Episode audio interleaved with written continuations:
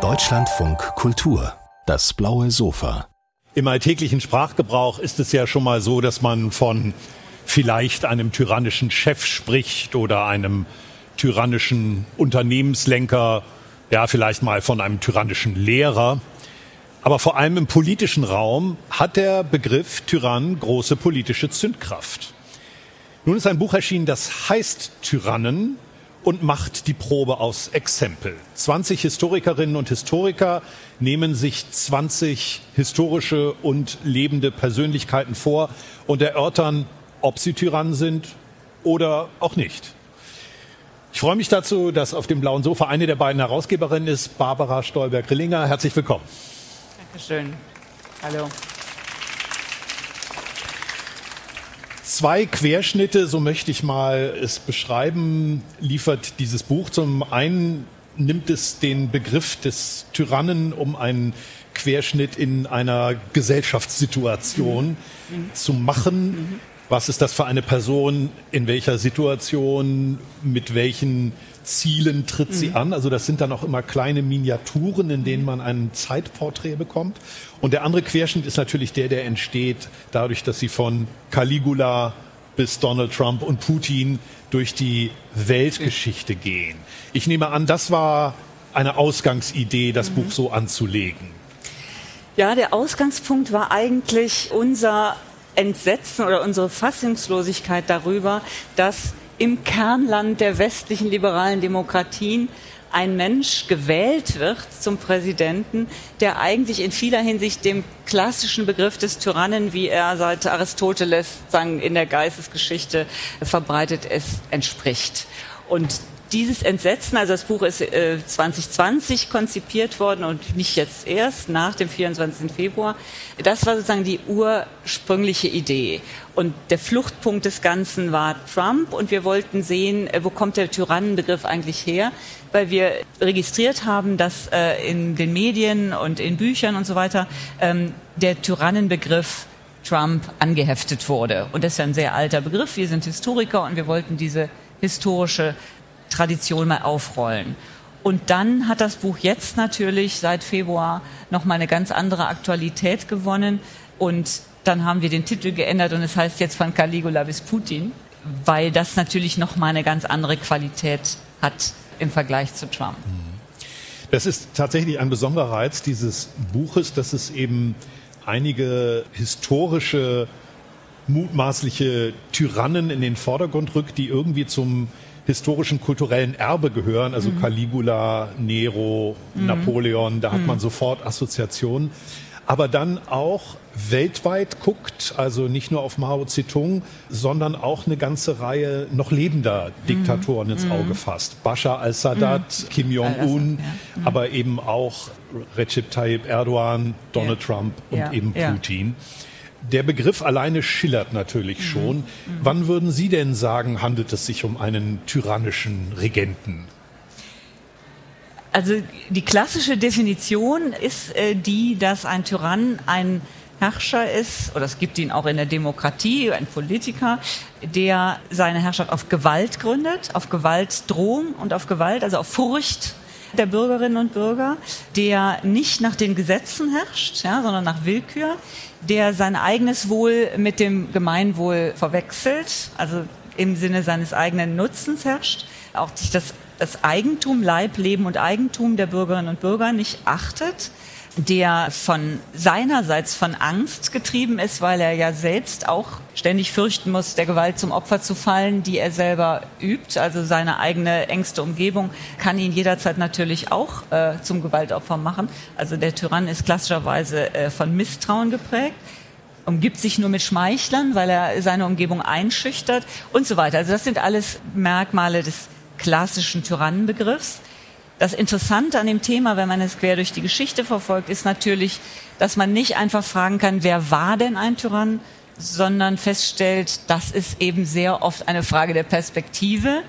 Der Volksheld des einen ist der Tyrann des anderen oder der Revolutionsführer des einen ist der Tyrann des anderen. Der Reichsgründer des einen ist der Tyrann des anderen. Das heißt, es mag objektive Merkmale des Tyrannen geben, aber ob man jemanden dann tatsächlich als Tyrann bezeichnet oder als Helden, ist sehr oft eine Frage einmal der Perspektive oder vor allem natürlich auch der späteren Entwicklung. Also je nachdem, welche wie der historische Verlauf dann weitergeht, entscheidet sich, ob man eine Figur in der Historiografie als Tyrannen oder als Helden bezeichnet.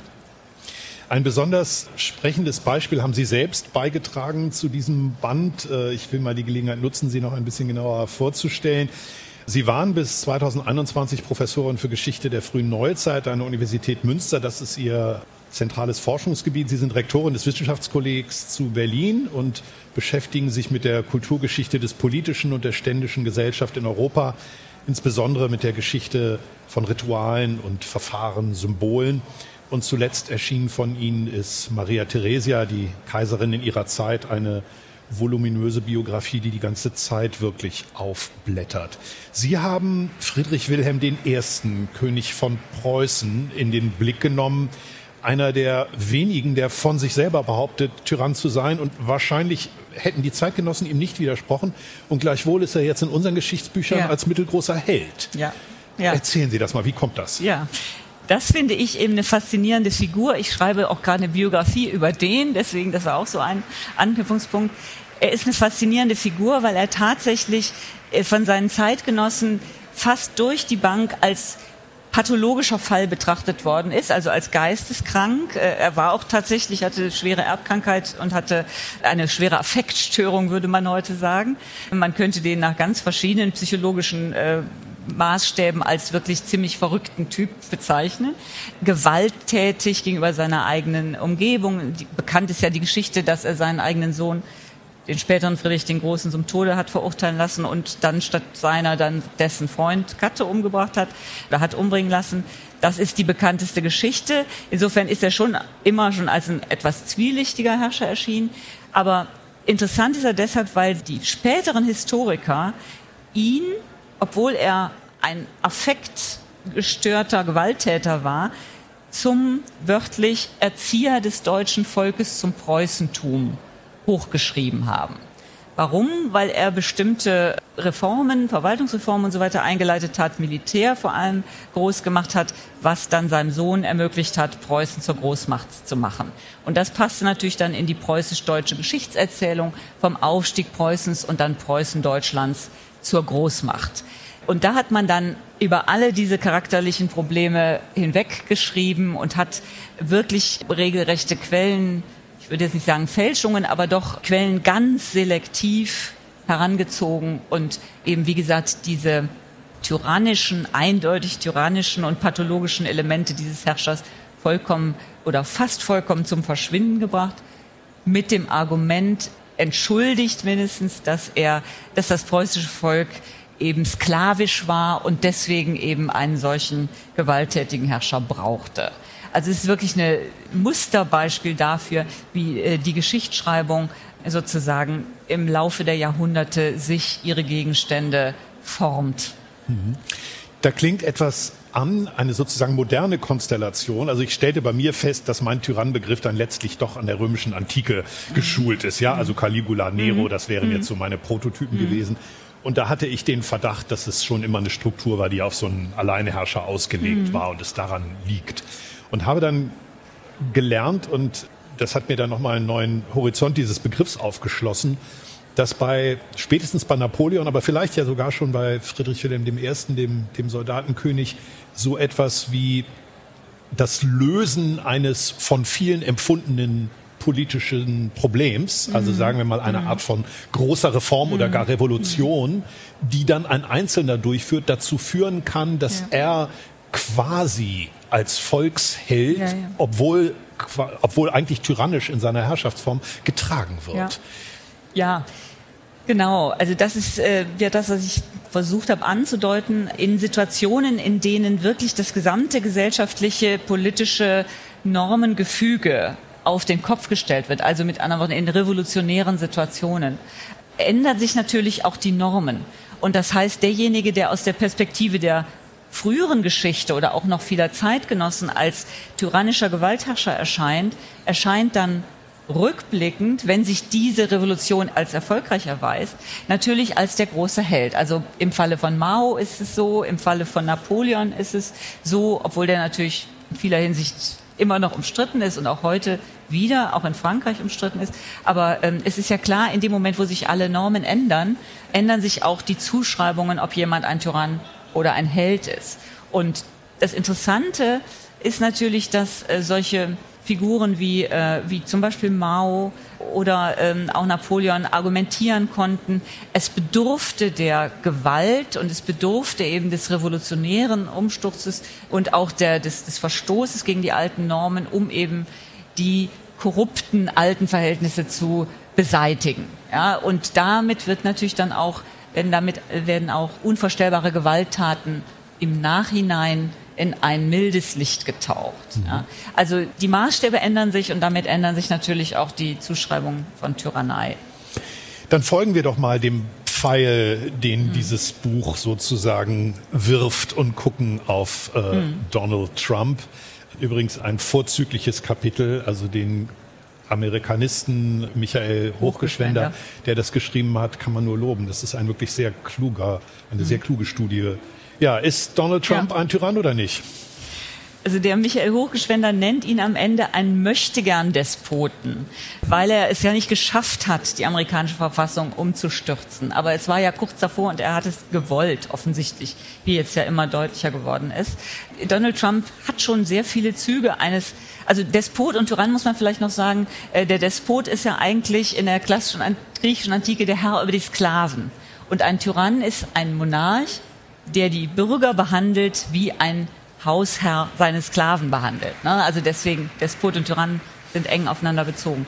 Und Hochgeschwender sagt, er hat viele Züge eines klassischen Despoten. Zum Beispiel hat er sich bereichert, er hat seine eigene, sein privates Wohl äh, mit sozusagen in den Vordergrund gestellt, hat zu seinem Nutzen seine Regierung, also ganz konkret ökonomischen Nutzen seiner Regierung betrieben. Er hat alle Regeln des Anstands, der Moral und so weiter mit Füßen getreten. Also es gibt eine ganze Reihe von, das weiß man ja auch, bizarren Zügen, die ihn als Despoten erscheinen lassen. Aber und er hat vor allem das Recht mit Füßen getreten, er hat Verfahren ignoriert, er hat sich Verfahren nicht unterworfen, er hat von vornherein gesagt, ich akzeptiere den Ausgang der Wahl, wenn ich gewinne. Ja? Und damit ist natürlich jedes demokratische Verfahren außer Kraft gesetzt, wenn man es nur dann akzeptiert, wenn es zum eigenen Vorteil ausgeht. Also er entspricht in vielen Hinsichten einem klassischen Tyrannen, aber in, einer, in einem Rechtsstaat, die die USA dann ja offenbar immer noch sind, daran ist er am Ende gescheitert. Also er hat es nicht vermocht, diese rechtsstaatlichen Strukturen über den, vollständig über den Haufen zu werfen, wenn er sie auch sehr weitgehend entleert hat und seine Partei zu einem Instrument seiner eigenen, seines eigenen Narzissmus gemacht hat. Und wir wissen ja noch nicht, wie es weitergehen wird. Und wir wollen nicht hoffen, dass er in 100 Jahren als Volksheld erscheint. Eine letzte Frage. Wenn ich mir das jetzt als Beitrag zur Aufklärung über Geschichte zu Brust nehme, dieses Buch, dann bewährt sich ja die alte These, ne? Äh, große Männer machen Geschichte. Ist das nicht ein furchtbar Anti... Eine Frau kommt auch vor, stimmt schon, aber reicht nicht, ja, um diese ja. These zu widerlegen. Ja. Ja. Was würden Sie dem denn entgegnen? Was ist denn sozusagen die Modernität dieses Es geht Versuchs? ja immer um die Frage, inwieweit sind tatsächlich Charakterzüge einzelner Individuen prägend in bestimmten historischen Situationen. Und das muss man aber immer auch also das ist die alte klassische Frage, aber man muss das natürlich immer auch in Bezug setzen zu den Ermöglichungsbedingungen. Also welche Bedingungen haben es denn ermöglicht, dass so jemand wie Trump Präsident wurde oder dass so jemand wie Putin jetzt diese fast unumschränkte Gewalt entwickelt hat oder jemand wie Idi Amin, ja, unter Bedingungen von postkolonialen Zuständen eine solche tyrannische Gewalt ausgeübt hat. Also ich denke, darum geht es immer zu zeigen, wie verhalten sich individuelle Personen zu den Bedingungen, die sie überhaupt erst ermöglichen, also den strukturellen Bedingungen. Mhm. Und dann, also insofern ist es nicht die alte Männer machen Geschichte Perspektive, hoffe ich jedenfalls. Vielen Dank. Tyrannen heißt das von Barbara Stolberg-Grillinger und Alexander Krischer herausgegebene Buch. Eine Geschichte von Caligula bis Putin. Ach so. Vielen Dank für den Besuch, Frau Stolberg-Grillinger. Entschuldigen Sie.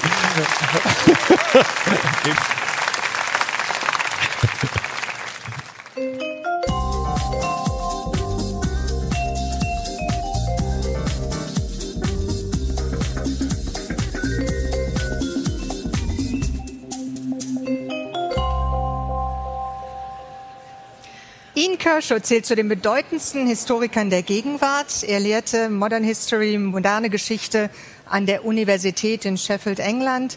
Er ist hier bei uns sehr bekannt geworden durch seine zweibändige Biografie Adolf Hitlers und die große Geschichte Europas, nicht nur hier, sondern eigentlich in vielen Ländern der Welt. Er hat viele Preise bekommen, den Leipziger Buchpreis zur europäischen Verständigung, daran erinnere ich mich, die Karlsmedaille. Und jetzt sind Sie hier auf dem blauen Sofa. Herzlich willkommen, Professor Ian Kershaw. Dankeschön. Danke. Der Mensch und die Macht heißt Ihr neues Buch, was Sie mitgebracht haben über Erbauer und Zerstörer Europas. Und das Erste, was ich gedacht habe, war, Wer sich mit Geschichte beschäftigt, kommt an Machtfragen nicht vorbei. Es ist eigentlich so, so was ist sehr es, Naheliegendes.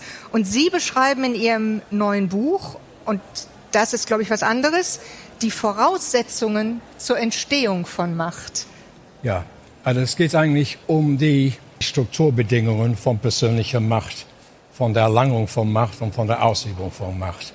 Und ich habe zwei ausführliche Bände über die Geschichte Europas geschrieben und ich wollte mit diesem Band, Höllensturz und so, Achterbahn, ja, fast, ein, ne? fast ein, ein dritter Band darüber, wollte ich mich ausdrücklich auf die Einwirkung von bestimmten Personen fokussieren. Und deswegen habe ich diese zwölf einzelne, zwölf Individuen genommen, die so oder so dann die, das 20. Jahrhundert mitgeprägt hatten. Was sind denn die Voraussetzungen für Machtausübung? Ähm, Machtinstinkt vor allem. Die kamen meistens unerwartet oder unter ganz einmaligen bestimmten Umständen zur Macht. Die mussten dann einen gewissen Machtinstinkt haben, die mussten andere Charakterzüge haben, aber vor allen Dingen mussten sie dann die Möglichkeit gehabt haben, die vorhandenen Verhältnisse auszunutzen für die Entfaltung deren eigene Macht. Und das sind natürlich eine gewisse Charakterzüge müssen hinzukommen. Und diese Charakterzüge hätten alleine nicht ausgereicht, die müssten dann in bestimmten Umständen dann sich entfalten können.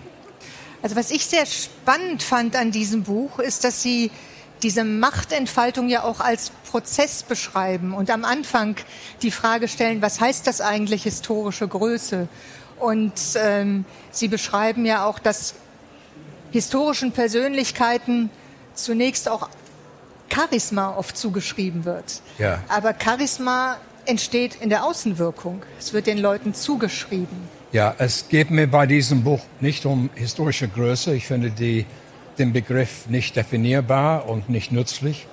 Und deswegen konzentriere ich mich total auf die Wirkung von der Macht. Und die kommt unter, wie gesagt, unter ganz besonderen Umständen tritt das zutage. Und das sieht man dann, die, dass diese Leute teilweise auch Glück haben müssen, dass sie in an der richtigen Stelle zum richtigen Zeitpunkt waren, wie zum Beispiel Churchill 1940, im Mai 1940, aber andere auch. Ja, oder im richtigen Zug gesessen haben, ja, wie Lenin. Ja. Also das, das fand ich auch interessant. Ja. Der Zufall spielt ja, in dieser gesamten genau. Konstellation eine große Rolle. Und Sie Rolle. reden von, von Charisma. Und ähm, ich benutze diesen Begriff nur im Sinne von Max Weber.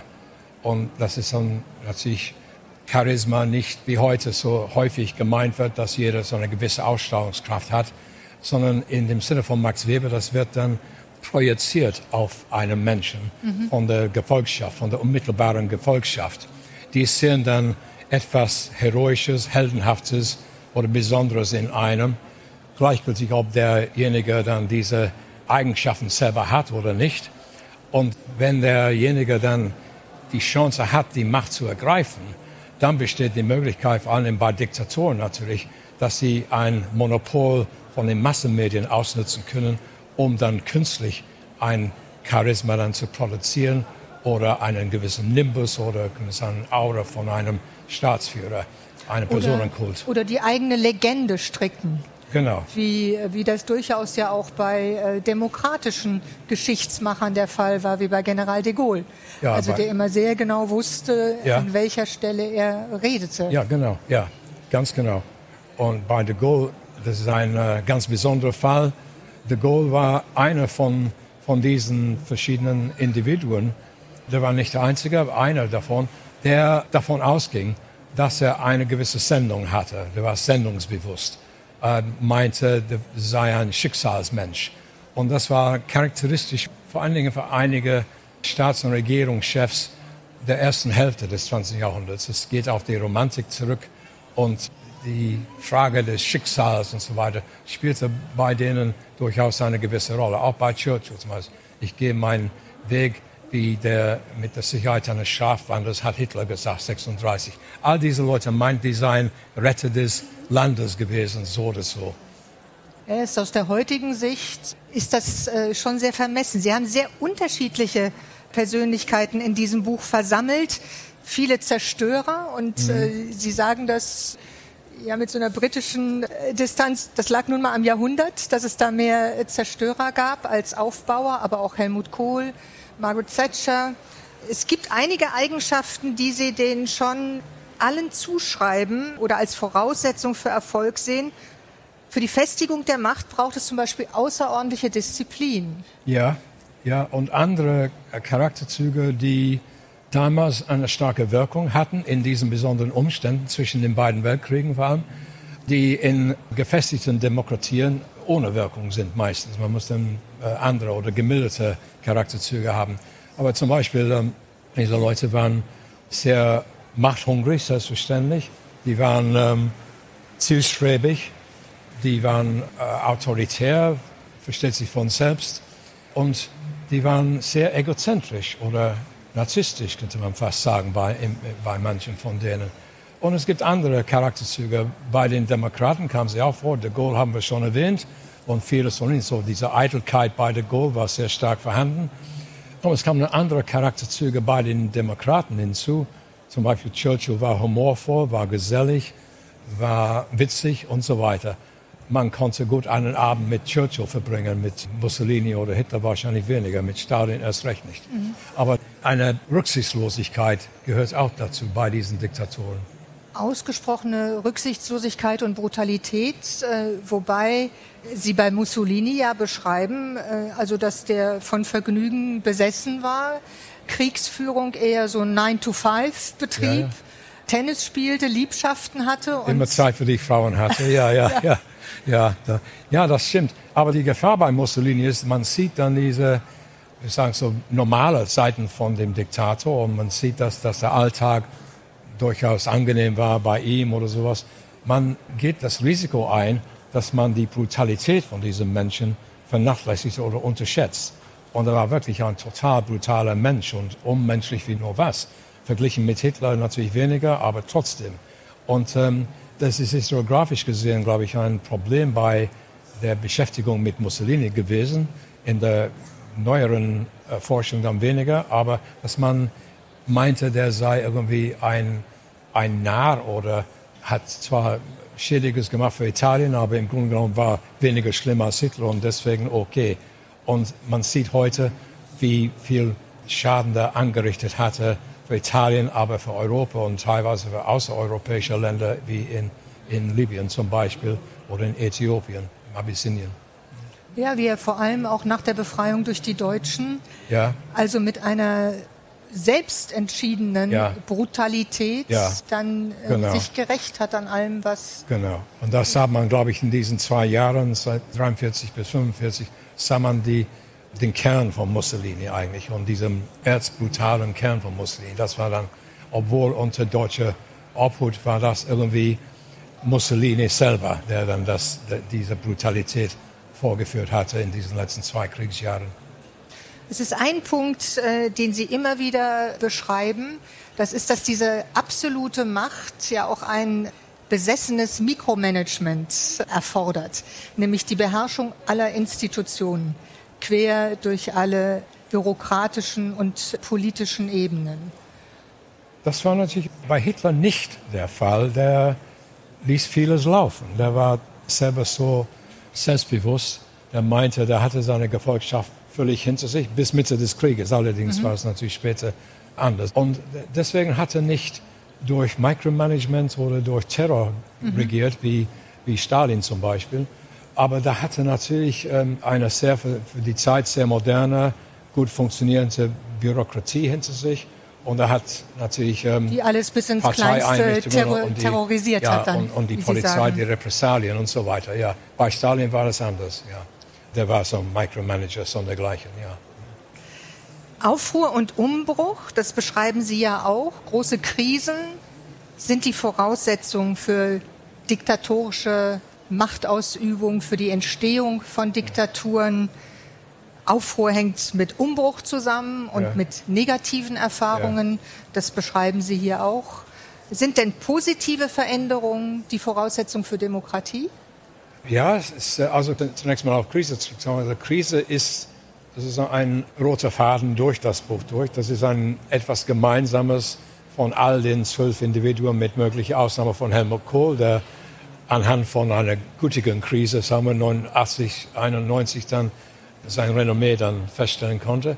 Aber bei allen anderen hatten sie die Möglichkeit, dann durch eine Krise an die Macht zu gelangen. Und man könnte sagen, je tiefer die Krise, desto größer war der Spielraum für denjenigen, der die Macht erlangen konnte. Und weil die Strukturen dann zusammenbrachen in den großen Krisen zwischen den beiden Weltkriegen. Seit dem Zweiten Weltkrieg haben wir relativ stabile Zeiten gehabt, prosperierende Zeiten. Aber auch da hat es natürlich zeitweise Krisen gegeben. Und einer davon, der die Welt verändert hatte, persönlich äh, einen riesigen Beitrag zu dieser Veränderung gemacht hat, war Michael Gorbatschow ja. anhand von einer Krise damals in der Sowjetunion. Also die Krise bedeutete nicht, dass die Sowjetunion über Nacht dann zusammenbrechen würde, aber trotzdem gab es eine Krise in der Sowjetunion 85, als äh, Gorbatschow an die Macht kam. Und er hat selber in den nächsten Jahren eigentlich diese Stadt ruiniert, irgendwie man sagen. Andererseits hatte Millionen von Leuten in der Sowjetunion und in äh, Zentraleuropa Freiheiten gegeben, die sie sich selber hätten kaum wünschen können. Und deswegen ist es zwiespältig, das, Gesicht, äh, das Bild von Gorbatschow. Vom Westen her gesehen, natürlich fabelhaft guter Politiker, der so viel gemacht hatte zum Besseren von Europa aus der russischen Sicht natürlich das genaue Gegenteil davon. Da hat das Land ruiniert und man könnte fast sagen, Putin sei äh, indirekt jedenfalls ein Teil von der Hinterlassenschaft von Gorbatschow. Er hat jedenfalls die Situation, die Sie beschrieben haben, ausgenutzt ja. und konnte sich entsprechend entwickeln. Also deswegen ist ja ein wirklich spannendes Element in diesem Buch auch immer die der Zusammenhang zwischen Persönlichkeit und Krise. Ja. Also die Persönlichkeit entsteht in der Krise. Ja. Es braucht aber auch die Krise, ja. damit die Persönlichkeit entsteht. Also das ist so eine Wechselbeziehung. Ja, genau, ja, genau. Man kann das dann natürlich sehr präzise und genau beschreiben anhand von Churchill zum Beispiel. Mhm. Churchill war bis 1940 weitgehend ein gescheiterter Politiker in Großbritannien. Das heißt, er hat viele Ministerposten innen gehabt, aber es war ihm nie richtig gelungen. Und er war. Er war auch ziemlich unbeliebt, ne? Also ja, sehr, sehr, unbeliebt, innerhalb von der eigenen Partei, ja. nicht zuletzt. Ja. Und äh, der hat wirklich Glück, dass er dann die Chance hatte, 1940 an die Macht zu kommen. Es war er oder Lord Halifax. Und Halifax wollte die Macht, Churchill wollte nichts mehr als die Macht. Und deswegen war Churchill an dem richtigen Punkt, zum richtigen Zeitpunkt auch, wo er dann das Kriegsgeschehen nicht nur in Großbritannien, sondern in Europa persönlich stark beeinflussen konnte. Und das war natürlich ein Paradebeispiel für diese äh, Wechselwirkung zwischen Struktur und persönlicher Macht. Zwischen Struktur und zwischen Persönlichkeit. Eine einzige Frau hat es in ihr Buch geschafft, Margaret Thatcher. Warum haben Sie sie ausgewählt? Habe ich, das habe ich nicht verstanden. Ähm, Sie haben eine Frau in Ihrem Buch. Also eine Frau, Margaret eine Thatcher. Frau. Ja, ja, es war ja eigentlich ein Männerjahrhundert. Ja, Zumindest was die Macht betrifft. Ja, ja, das war Männerwelt. Aber Mrs. Thatcher galt natürlich bei uns jahrelang als der stärkste Mann in dem Kabinett. Und, ähm, aber das stimmt, das war eine reine Männerwelt. Und Thatcher war nicht nur eine Frau, das war nachteilig für sie, sondern auch, sie kam aus der Provinz, aus dem Mittelstand und nicht aus den erhobenen Schichten der Bevölkerung. sie hat es geschafft, trotz dieser beiden Nachteile, dann bis zur Spitze der britischen Regierung zu kommen und hat innerhalb von diesen äh, elf Jahren, wo sie an der Macht war, das Land grundlegend geändert. Und wir haben weiterhin dann die Nachfolgen von, ähm, von Mrs. Thatcher zu spüren, auch ja. heute noch. Ja, also man spürt auch, dass sie, äh, anders als die Nachfolgerinnen das von sich behauptet haben, nicht so leicht zu imitieren ist. Ja, genau, ja, ja. genau, bei Mrs. Truss, ja, ja, selbstverständlich.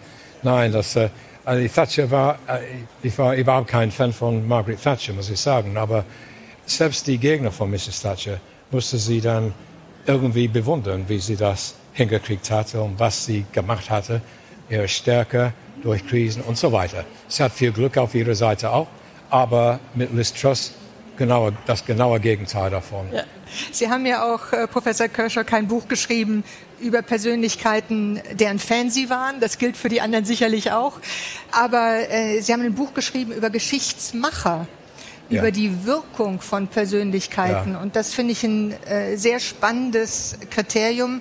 Ein wirklich erhellendes Buch, der Mensch und die Macht erschien bei DVA. Unsere Zeit ist leider rum. Ich danke Ihnen sehr für den Besuch auf dem blauen Sofa. Vielen Dank, Professor Danke für die guten Fragen. Dankeschön.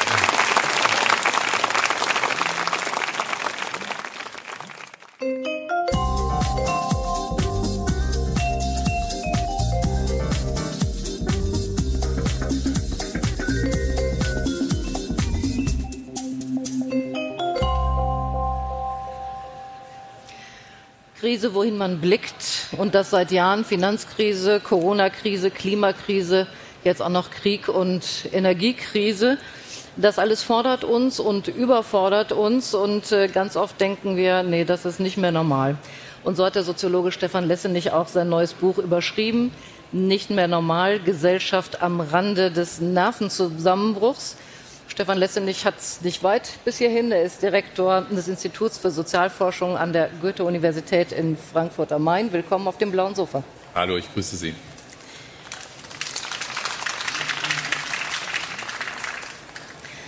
Nicht mehr normal heißt ja, es gibt oder gab ein Normal. Wie sieht denn dieses Normal aus?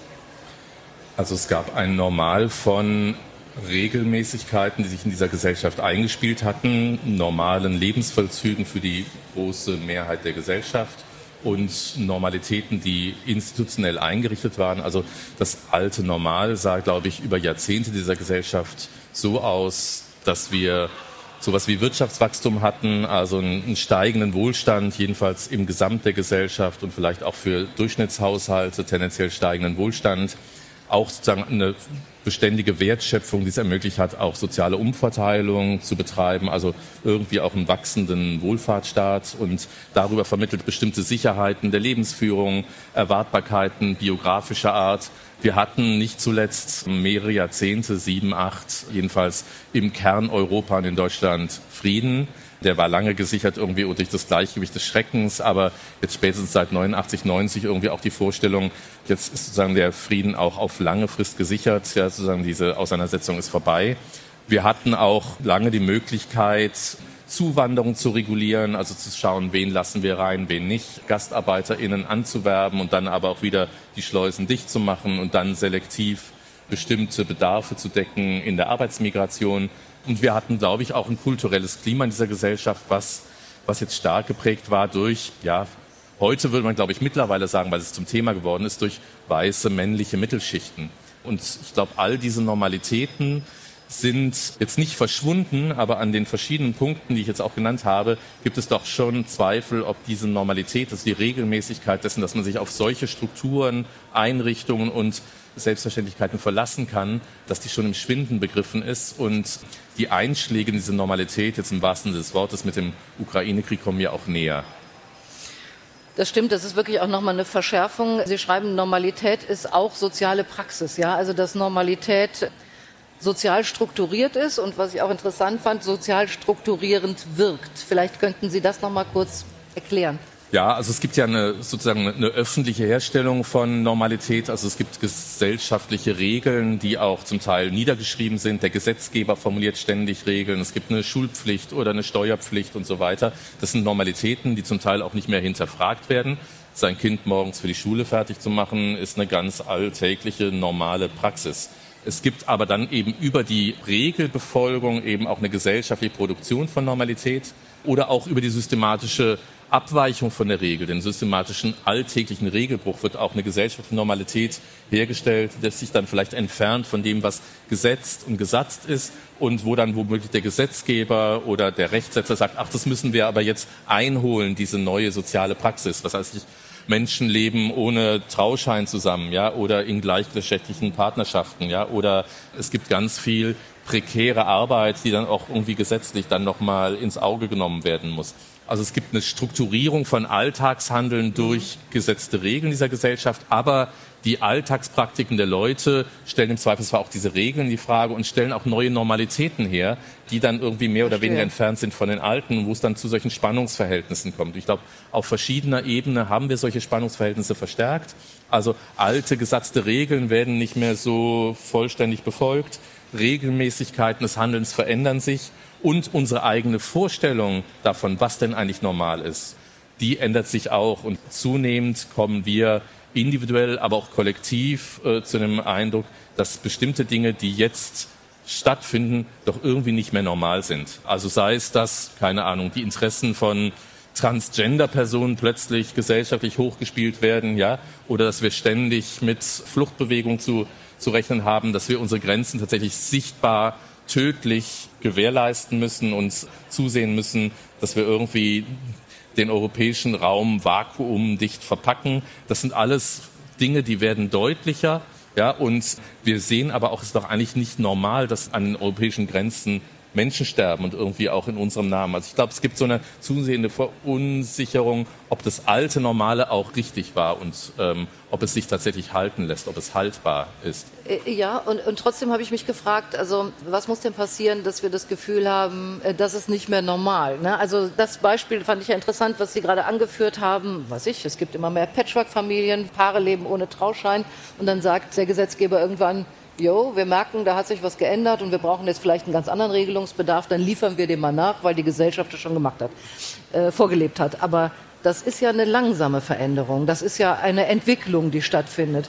Und eine langsame Veränderung, eine Entwicklung, die stattfindet, da hat man, glaube ich, nicht so das Gefühl, das ist nicht mehr normal, sondern da findet einfach eine Veränderung statt. Und dann gibt es aber genau diesen Kipppunkt vielleicht, wo man sagt, Nee, das ist jetzt aber nicht mehr normal. Mhm. Ja? Also ich glaube, dass auch langsame Veränderungen, die genau diesen Eindruck herstellen können, nur haben, leben wir jetzt in der Zeit, wo kurzfristige oder auch ereignishafte Veränderungen zusammentreffen und kumulieren. Und deswegen sozusagen das, das breitere Gefühl einstellt, dass Normalitäten erschüttert sind in der Gesellschaft. Aber auch beispielsweise die Tatsache, dass in der Schulklasse meines Kindes mittlerweile mehr als die Hälfte der Eltern nicht mehr muttersprachlich Deutsch sind, ja, kann ich auch für nicht mehr normal halten und dann mich entscheiden, was ja auch alltägliche Praxis ist, in einen anderen Schulsprengel zu ziehen, ja, wo die alten Normalitäten wiederhergestellt sind, wo mein Kind unter mehrheitlich deutschsprachigen Kindern und Eltern ist. Also ich glaube, das ist auch für die längere Frist zu diagnostizieren, dass man bestimmte Dinge für nicht mehr normal hält und dann versucht, Normalität wiederherzustellen.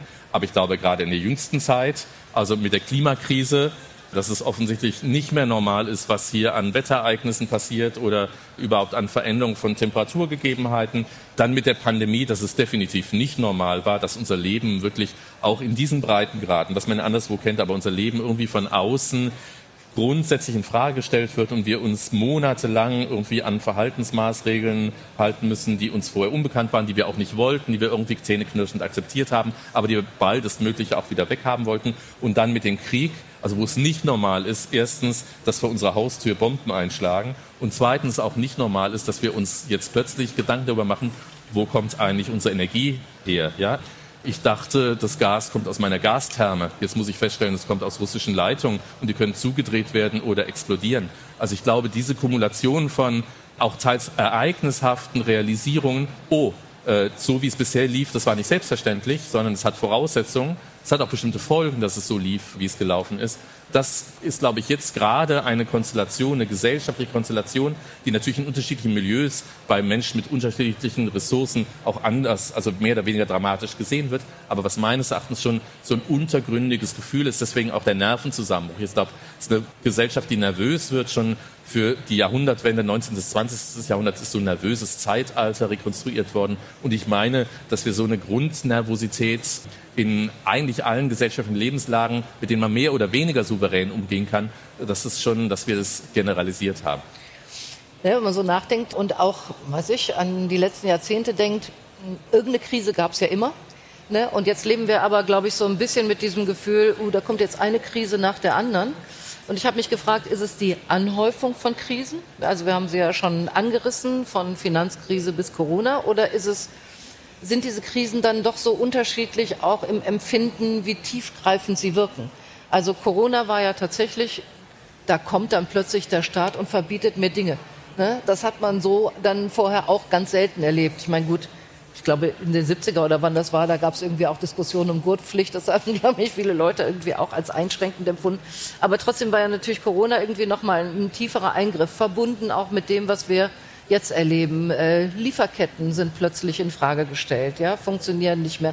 Das war in Corona-Zeiten auch, also wo man sein eigenes Leben sehr viel mehr vielleicht gar nicht in Frage stellt, aber wo diese Veränderungen einen sehr viel stärker treffen. Mhm. Ne? Denn also deswegen frage ich, ist es sozusagen die Summe der Krise oder sind es doch einzelne Krisen, die, die einzeln eben auch schärfer wirken in ihrer tiefgreifenden Art?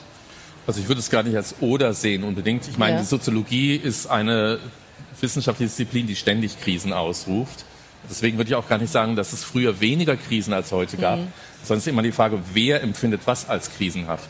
Und ich glaube, viele Krisen, die es schon gab, sind eher von Randmilieus dieser Gesellschaft erfahren worden. Also die Krise, dass man nicht weiß, wie man im Winter sein Wohnzimmer warm kriegen soll, hatten einige Haushalte in dieser Gesellschaft auch schon vor ein, vor fünf Jahren, vor zehn Jahren. Nur dass es jetzt sozusagen in der Gesellschaft in Breite als krisenhaft verhandelt wird, Ähnliches gilt ja auch für prekäre Arbeitsbedingungen. Ja, dass das ist irgendwie mhm. das neue Normal ist. Es gab immer prekäre Arbeitsbedingungen für ja, nicht deutsche Staatsbürgerinnen, migrantische Arbeit, aber auch für viele Frauen. Ja, und wenn es sozusagen ins Zentrum des Geschehens rückt, nämlich wenn gesellschaftliche Kerngruppen betroffen sind von dieser krisenhaften Infragestellung von bisherigen Normalitäten, dann beeinflusst es eben auch den öffentlichen Diskurs und dann die gesamtgesellschaftliche Wahrnehmung. Weil diese Gruppen, die dann erstmalig auch davon betroffen sind oder vielleicht erstmalig in der Breite von diesen krisenhaften Erfahrungen, die haben in der Regel auch irgendwie die gesellschaftliche Deutungsmacht, jetzt die nächste Krise auszurufen oder zu sagen, das ist doch nicht mehr normal. Für viele andere am Rand der Gesellschaft war vieles schon nicht mehr normal, aber jetzt sind die Gruppen, die auch über Normalitätswahrnehmung und Vorstellungen wesentlich mitbestimmen, sind durch diese Krisen äh, betroffen. Deswegen glaube ich, ist es einerseits die Frage, wer jetzt ähm, mhm. das als krisenhaft wahrnimmt, das sind nämlich gesellschaftliche Kerngruppen, die relativ große Deutungsmacht haben, auch gesellschaftlich, plus, glaube ich, tatsächlich die Kumulation und die Reichweite oder Tiefenschärfe dieser Krisen, nämlich wenn die Energieversorgung dieser Gesellschaft in Frage gestellt ist und wirklich von heute auf morgen auch die Frage ist, geht's noch weiter? Dann sind ja nicht nur irgendwie Freizeitbeschäftigungen, Betätigungen in Frage gestellt, sondern dann ist wirklich der Lebensnerv dieser Hochproduktions-, Hochkonsumgesellschaft getroffen.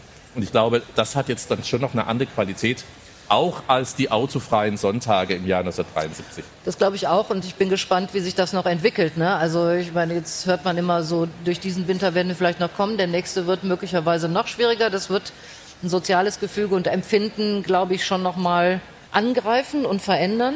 Und trotzdem sitzt man ja da und denkt, ja, eigentlich, bis auf bestimmte Branchen, heißt es immer, wir sind auch ganz gut durch diese Corona-Krise gekommen. Wir sind auch ganz gut durch diese Finanzkrise gekommen. Manchmal heißt es sogar, wir sind da gestärkt rausgekommen. Mhm. Ja? Ne, und das passt eigentlich nicht zu diesem Gefühl Nervenzusammenbruch. Ja. Ja, ich meine, es ist immer die Frage, wer dieses Wir ist. Ne? Wir mhm. sind ganz gut durch die Finanzkrise gekommen weil Deutschland eine bestimmte Position ja in der europäischen Gemeinschaft, Union und sagen in der Weltwirtschaftsordnung hat, ja, wo Deutschland davon profitieren konnte, keine Ahnung, erstens starker Schuldner zu sein, zweitens in Europa eine starke Wirtschaftsmacht zu sein. Also Spanien und Griechenland sind nicht so gut durch die Finanzkrise nee, klar. Ich rede von Deutschland, ähm, logisch. Ne? Wir sind auch ganz gut durch die Migrationskrise gekommen, weil wir uns einerseits als weltoffen und als dann die Weltmeister der Aufnahme von Migrantinnen, Geflüchteten zeigen konnten, weil wir aber gleichzeitig über Schengen ja, und über dann auch Abkommen mit der Türkei und so weiter mhm. eigentlich einen Großteil der Lasten dann auch raushalten konnten aus dieser Gesellschaft. Wir sind ganz gut durch die Pandemie gekommen, ja, weil wir eine starke Position haben, um den Leuten, wenn sie denn wollen, vier, fünf und sechsfach Impfungen gewährleisten zu können. Ja, und man muss nicht weit gehen in der Welt, um zu sehen, das ist nicht überall gleichermaßen der Fall. Und wir sind auch ganz gut durch die Energiekrise bisher gekommen, weil wir eine Bundesregierung haben, die mal eben 200 Milliarden locker machen kann, wenn sie denn politisch will. Auch wiederum, weil sich dieser Haushalt, ja, dieser Bundeshaushalt und sozusagen die Position Deutschlands als Schuldner das irgendwie leisten kann. Das sind aber genau. sozusagen Verlängerungen des Alten, also ja. die Produktion von Normalitäten, wo es, glaube ich, auch ein Einvernehmen gibt. Das sind jetzt nicht nur die politisch verantwortlichen Akteure, die da Normalität wiederherzustellen und verlängern zu trachten, sondern ich glaube auch viele Bürger und Bürgerinnen erwarten genau das von der Politik, also diese alten Exakt. Normalitäten fortzuschreiben und irgendwie es zu gewährleisten, dass wir stabil durch diese Krisen fahren. Und trotzdem, glaube ich, gibt es die Wahrnehmung, dass immer mehr Anstrengungen realisiert werden müssen. Also 200 Milliarden müssen plötzlich losgeeist werden, die früher undenkbar waren für irgendwas. Ja, also der Einsatz wird schon größer. Genau. Aber die sind eben auch plötzlich da und werden irgendwo hervorgezaubert und man denkt, huch, wo kommt denn das jetzt her?